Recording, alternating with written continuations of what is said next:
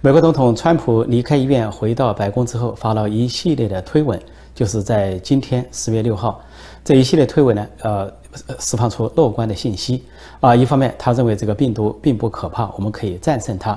啊。他甚至提到说，啊，每年美国到了流感季节的时候。啊，有很多人患流感，甚至说跟流感相关的死亡数有时候达到一万。他难道因为流感的肆虐，我们就要关闭经济、关闭国家吗？他说不用。他同样道理，他说这个病毒是为 COVID-19 新型冠状病毒就是武汉肺炎，他说也不用，也意思说不用关闭国家、关闭经济，我们要学会战胜它。他表达了这个意愿呃和决心和自信，就是能够战胜这个病毒。那么这个表达呢？啊，这个推特公司似乎给他有所屏蔽？上面放了一段解释，说这个不一定不一定对公众有利。那么就因为把流感跟这个新型冠状病毒相提并论，但是呢，人们还是可以看到，经过这个推特解释文字之后，再跳一下，还是可以看到这段文字。另外，川普在另一个推文中就讲到，说呃，这个民主党给他扔来了。各种各样的这些肮脏的伎俩，他都能战胜他们。他同样，这个中国病毒，他也能战胜。他两次提到，一个提到中国病毒，再一个提到从中国来的这个大瘟疫。他说，我们最终能够战胜它，直到战胜它为止。所以，呃，在医院的时候，他客气的没有提到中国病毒和中共病毒。这次他又提到了。另外，川普在一系列推文中还提到，他要尽快返回竞选的行程。呃，他就提到，呃，星期四，也就是十月十五号的第二场总统候选人辩论，他表示会参加，会准备，啊，对此有所期待。川普还批评主流媒体或者左派媒体，说他们对，啊，经济复苏视而不见，对，呃，股市的高涨视而不见，对就业的强劲复苏视而不见，对这三项。呃，这个经济指标都只字不提，那么他就说他们是假媒体、假新闻，因为这三项都标志着川普的政绩，而是主流媒体或者左派媒体所回避的。川普回到白宫，一边正常工作，一边继续的这个进行呃后续的疗程，啊，据说他在服用一种叫赛米松的这个药物。在对付症状。另外呢，啊，瑞德西韦还有最后一天，总共五天的疗程。那么他的医生呢表示谨慎的乐观，啊，说一方面说他符合了一切出院的条件，那就是相对说没有症状，没有严重症状。另外呢就是说啊不再呈阳性，没有传染性，那么这是符合出院的条件。但另一方面，医生又说是谨慎乐观，因为有一些新的药物或者新的技术在试用中。而这次川普。被中共的这个发言人华春莹讥讽说，似乎受到了特工，说川普受到了一流的医疗服务。其实，美国的医疗条件、医疗设备、医疗设施和医疗服务本身就是世界一流的，呃。那么，川普实际上是大胆试用新药，有的人还开玩笑说他像白鼠一样试用新药，因为他这次试用到一些鸡尾酒疗法或者是一些抗体性的疗法，实际上是研发中的新药试试用阶段，要病人本人医院才能够试用，并没有正式推出。而川普以一个总统之尊，以七十四岁的高龄啊，果断的试用这些新药，显示了他的勇气和自信。所以也是这些新药可能快速的帮助他康复复苏，所以他在一则推文中也表示，美国为什么可以战胜这个病毒，就因为啊，美国有这个先进的呃技术，还有很开发的先进的药物，呃，这些疫苗都在开发之中，所以他对前景，对战胜病毒的前景充满信心。川普这么快离开医院，回到白宫工作，只用了三天三夜，这让中国方面、共产中国那边有所失望。啊，一些幸灾乐祸的声音曾经是啊此起彼伏啊达到高潮，那么这两天有所减弱，但是仍然是喋喋不休。那么现在经过网民的观察，发现这一波的幸灾乐祸其实就来自于中共官方的主导。中共官方呢有一个共青团中央，共青团中央有一个所谓官委。就是官方微博或者官方微信发挥了主导作用。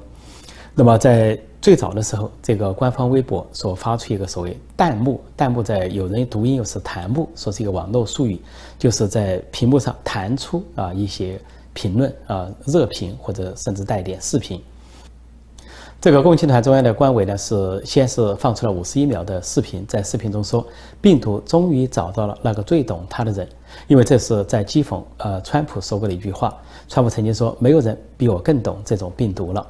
那么在这个五十一秒的视频中，而且这个官委还说了另外一句话，说最好再来两瓶消毒液，因因为这也是在反讽川普，因为川普有次在记者会上，他用询问的口气问的站在旁边的。白宫的医生和医生顾问伯克斯医生，他说：“呃，是不是可以把这个消毒的东西像消毒液一样的注射在人体内？他只是一个询问、一个探讨的口气，问医生有没有那种可能，说有一天是不是可以制造出一种液体能够消毒的？他做了一个提问而已，他偏着头向那个医生做了这个提问，结果被美国的左派故意炒作，亲共人士再加上这个土共啊，这个共产党那边。”故意炒作，说川普提出啊要把这个呃消毒液注射在人体呃这个身体内，或者好像川普要实施了。实际上，在美国实施任何一种药物或者一种液体和任何的措施，都必须经过严格的程序的审核。啊，什么药检局啊，啊，联邦的药物管理局啊，那都是一系列复杂的程序。所以，川普只是在询问一个话，就被人炒作成他做出了一个决定，或者要做一件事情。说这次中共的这个共青团官微继续的误导中国民众，把这句话拿来炒作。在五十一秒的视频之后，在共青团中央这个官委就直接号召说，把“懂”字打在公屏上，他就煽动那些小粉红，小粉红就是。由比较年轻的亲共分子组成的啊，被中共洗脑的，因为共青团中央是主管青少年工作的，所以结果果然就这些小粉红就在网上到处打这个“懂”字，啊，一会儿说啊秒懂，一会儿说我懂了，啊，还有说这个懂懂懂，甚至另外一个中共官方的官委就是政法委的官委，政法委是直接受政治局长王沪宁领导的。政法委的官委就响应，也在这个屏幕上连续打“懂懂懂”这些所谓的弹幕，或者，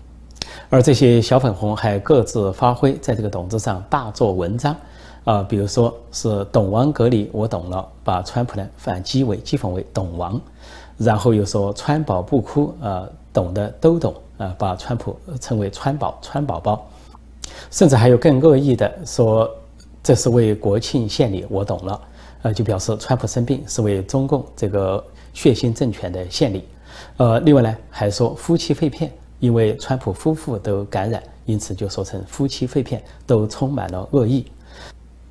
所以连续几天，由中共洗脑和培养的这些小粉红、自干五、五毛党，在互联网上一片鼓噪，都是兴高采烈、幸灾乐祸、喜大普奔。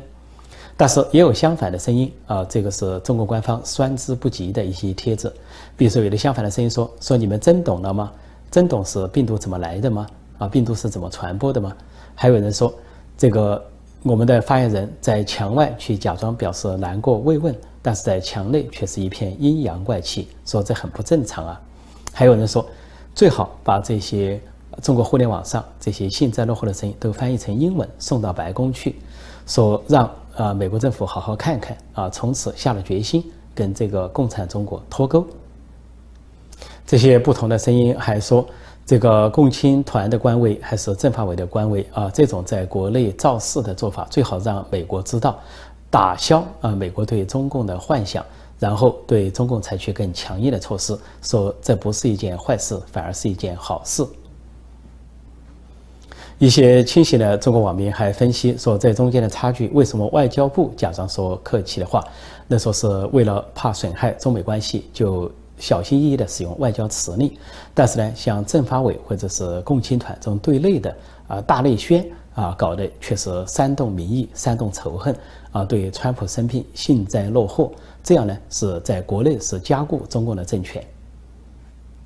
但是这些网民认为，中共这样做呢并不聪明，因为现在墙内做的事，墙外都知道。你在墙内留下的这些幸灾乐祸的一片，这个红海洋一般的这个幸灾乐祸的欢呼，在墙外都会被通出去，都会被翻译出去，说迟早还是搬起石头砸自己的脚。不要以为这不是中共官方所干的，或者不要以为这不是习近平、王沪宁的意思。其实，美国情报机构啊、信息机构都非常清楚，呃。中国的网络是受管控的，是党领导一切，是这个网管局啊、网信办在主导，所以其中的声音都代表中共领导层，代表中共高层，甚至就直接代表了习近平、王沪宁的幸灾乐祸。所以美国政府会清楚地收到这个信息，然后界定进一步的中美关系。尤其如果川普能够当选连任的话，那么可以说这一次在中国互联网上的这一次大狂欢，将会为未来的美中关系定调做最好的一个铺垫。其实要解释这个中共的共青团和政法委为什么这么对川普仇恨啊，煽动仇恨，甚至毫不掩饰在煽动网上的幸灾乐祸大合唱，呃，除了他们的惯性大内宣、大内宣操作之外，其实还有一件事情刺激了他们，就是在川普住院期间，美国政府所发布的一个禁令，就是移民局公告要严格的执行对共产党员的禁令，就说中共啊党员。啊，不得移民，不得在美国申请绿卡。啊，后来这个闻讯之后，中国外交部发言人华春莹就说“可悲”两个字，一方面在说美国实际上在暗示啊，中共这些党员啊，共青团员他们的命运可悲，因为这个这次的声明，美国政府的声明提到共产党员，其实还说了附属组织，还说集权政党的成员，其实就包括了中共的这个共产党员，还包括共青团员，甚至包括。啊，少先队员，因为共青团和少先队都是中国共产党的附属组织，那么都在禁令之中。也就是说，不管你是年长的、年中的、年轻的，都在禁令之中。所以这次政法委代表中共核心机构啊，这个既是刀把子啊，也是一个笔杆子、枪杆子混合的一个东西。政法委在发泄他们的仇恨和不满。啊，同样呢，共青团也在发泄他们的仇恨和不满，因为在国内的消息都证实说，这次美国对中共的禁令啊，直接针对就可能是倒霉的，就是中共越高的官阶、越高的党员官员越倒霉，因为他们的。送出去的子女比例最高，比如说中央委员，那么在国内就有一个说法，说九成以上，就百分之九十以上的中央委员，他们的子女都送到了国外，尤其大多数送到了美国。因此，听到美国这个禁令之后，他们是气得发疯。因此，这次趁川普呃这个生病啊中招住院，那么他们就煽动了这一次大合唱一种。由共青团中央和政法委联合导演的这一场戏，相当于中共是关起门来自弹自唱、散布和发泄仇恨。今天十月六号，在台湾立法院，也就是台湾国会，在野的国民党团推出两项法案，得到全票通过。这两项法案就是。一个是要求政府推动美台复交，就是美国跟台湾或者美国和中华民国恢复以前的外交关系；另一个法案就是要求台湾政府啊恳请美国协助抵抗中共，就是安全防卫或者是军事共同行动。那么这两项法案在国会得到呃全票通过，包括执政的民进党都完全同意这两项法案，这是近期国民党的一个卓越的表现。啊，另外呢。这个蔡英文政府也是执政的民进党政府，发言人表示说尊重啊立法院和国会做出的两项决议案。这两项决议案有一个有两个背景，一个背景就是中共军机最近连续十五天扰台，啊威胁台湾到台湾的西南海域的上空进行骚扰，引起了台湾朝野的共同的谴责和反击。另一个背景是，外界都在议论美台关系不断提升能提高到什么程度，比如说美台建交、复交，啊，或者说甚至呃有人更大胆的设想，中共啊在那个时候可能会跟美国断交，也就最终形成一个美台复交、美中断交的新局面，啊，但是呢，中共啊一方面是用武力啊用威胁给台湾很大的压力，另外也通过一些其他渠道对台湾实行软的压力。那么前不久呢？啊，台湾的外交部长吴钊燮表示说，目前阶段，啊，台湾还没有寻求跟美国建立全面的外交关系。那这相当于是啊，有硬有软两手在向中共。一方面，台湾是积极的加强安全防卫，啊，从美国进购不仅是防卫性武器，而且是进攻性武器来对付中共。但是另一方面，也不想太刺激中共，所以才有外交部啊部长这个表态。那么显然，这个表态呢，跟外界的期望有落差，因此呢，在国会推动了这两个决议案。那么这两个决议案通过之后，在中国那边，中国大陆那边，中共的党媒党报假装表现很诧异，啊，连续几个报道的标题都说，啊，台湾立法院通过两项决议案，竟然是国民党团推动，还打个问号，似乎显得不相信。按中国的逻辑，似乎国民党现在的国民党就应该亲共到底，好像这个这个党在台湾人在台湾还要亲共支持共产党，这完全是中共做梦。因为国民党如果的确在过去一些年是亲共啊是亲中，那么在这样的情况下啊，国民党实际上丧失了政权，在政党轮替中，而且在国会选举中节节走低，民望啊不断的下挫。如果国民党还要去听共产党的，在台湾只会失去民众的支持，失去选民，失去选票，最后走向泡沫化。说国民党不可能在台湾做事这样的啊政治后果，因此国民党要重新奋起。现在是新生代在国民党主政，啊，国民党现任的主席是江启臣，是比较年轻的一位新生代。显然，国民党要重新捡起反共的大旗，这本身是啊过去国民党的。这个主要的旗帜。那么在最近啊几十年这种中共的分化瓦解中，很多国民党人出现了这种亲共啊，甚至通共，甚至投共的这些迹象。像前国民党主席连战啊等人就这个表现。所以在台湾选举中屡受挫败之后，显然台湾国民党有所反思。我们各界都希望他回到反共立场上来说，中共那种惊讶完全是这个可以说啊自作多情。啊，以为国民党听他的，听到最后，这个国民党变成新党。新党现在在台湾已经全面的泡沫化，新党只有几个头面人物，一天到晚捧啊共产党的臭脚啊，替共产党说话。结果呢，现在是完全边缘化、泡沫化，比小党还要小党，根本站不住脚。也就几个小头目在活动，比如说呃玉木明等人，呃他们的活动和言论，也就是亲共、通共。说现在作为台湾的最大的在野党国民党，如果说真能够觉醒，真能够重新站起，真能够重新回回到反共立场的话，对台湾人民来说是台湾人民之福，也是可以说长远说也是中国人民之福。因为台湾如果两党团结，朝野团结，同仇敌忾，形成一个反共的共识，就像今天的美国朝野形成最大的反击共产中国的共识一样，那么从美国到台湾民主阵线。啊，自由阵线就会巩固阵地，这种局面长远而言不利于中共，而有利于中国人民。针对立法院由国民党团主导通过的这两项法案，行政院长苏贞昌，也就是台湾的总理，总理称行政院长苏贞昌表态说，过去呢在国民党手中有这个美台外交关系，后来是在国民党手中失去了美台外交关系，说现在国民党终于觉醒。说他希望国民党继续努力，说这是一件好事。言下之意就希望国民党啊不要忽左忽右、忽东忽西，不要一时亲共一时反共，应该高举反共大旗。实际上，在现实的台湾，统独之分不是主题，蓝绿之争也不是主题，是亲共还是反共才是主题。呃，去年和今年，包括今年初台湾大选的时候，我两次去台湾。那么当时我都谈到说，纵观这几年国际上的形势，各国的选举，啊，凡是反共抗中的这些政党或者是候选人都获胜，大多数；那么亲共亲中的候选人和政党都落败，几乎是世界上的一个潮流。当然，这里的抗中中也指的是共产中国。那么台湾也不会啊外于这个政治逻辑啊。果然说，今年一月份的大选是蔡英文和民进党胜出，是。反共抗中的蔡英文和民进党胜出，这符合现实的政治逻辑和新世纪的历史走向。最后跟大家讲一个段子：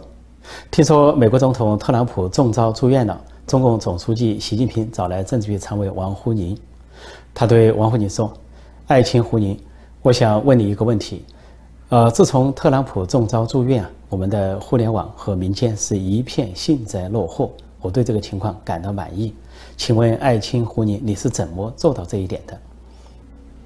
王慧宁回答：有两个法宝，一个是网管，一个是宣传。网管就是呃过滤言论，我们留下那些幸灾乐祸的言论，删除那些同情美国总统的声音；而宣传就是洗脑，我们是奉行的是养猪哲学，把中国人民当成猪来养，让充其量让他们吃得饱，睡得好。啊，不能有脑子，不能胡思乱想，让他们哼哼就哼哼，让他们呼呼就呼呼。习近平满意的说：“爱卿所言极是，你的工作很有成效，我应该嘉奖你。”王沪宁接着又说：“习总书记，你知道，你上台以来，我为你贡献的是奥威尔式的中国特色社会主义。我们按照奥威尔笔下的动物农庄建设现在的中国。我们统治阶层相当于猪类，其他民众相当于其他动物类。在我们的领地内，我们要给他们宣传。”说在领地之外还有老虎，他们随时会攻击你们，要吃掉你们，而只有我们猪类能保护你们。所以啊，久而久之就培养了他们仇恨老虎啊、拥护猪类的这个心态。那么一旦这个领地内发生了坏事，我们就说是老虎干的；一旦有好事，就说是猪类恩赐。所以呢，潜移默化，他们被我们洗脑啊。比如说一听到。外面有一只老虎死了，他们就幸灾乐祸、兴高采烈；但是，一旦听说我们猪类中有一头猪死了，他们就会痛哭流涕、如丧考妣。这个时候，习近平发话了，说：“王沪宁，你一会儿说我们是养猪哲学，把民众当猪一样圈养；一会儿说我们是猪类，把民众当其他动物类。究竟谁是统治阶层，谁是被统治阶层？你把我都扰晕了。”王沪宁赶紧说：“哎，猪类不是养猪，养猪不是猪类。读书人的事。”习近平不耐烦了，说：“别说了，别说了。王沪宁，我问你，在网络上给我一个雅号叫‘猪头’，这是怎么来的？你是不是幕后黑手？你是不是在背后捣鬼？”王沪宁慌了，只张着脸继续辩解说：“习总书记，你听我说，养猪不是猪类，猪类不是养猪，这读书人的事能算？”习近平说：“王沪宁。”你好像很崇拜孔乙己，那我今天就让你当一回孔乙己。然后习近平一声大喊：“来人呐，把王沪宁给我弄起来，像吊打孔乙己一样的吊打他。”这王沪宁被人带走，还一路争辩，一路挣扎，大喊说：“猪类不是猪头，养猪不是养猪头，读书人的事能算猪头吗？”习近平又大喊：“庆祝建党九十九年，给我吊打九十九下！”节目结束之前，再跟大家预告：明天十月七号星期三，美国有副总统候选人辩论，时间是美东时间晚上九点到十点半。那么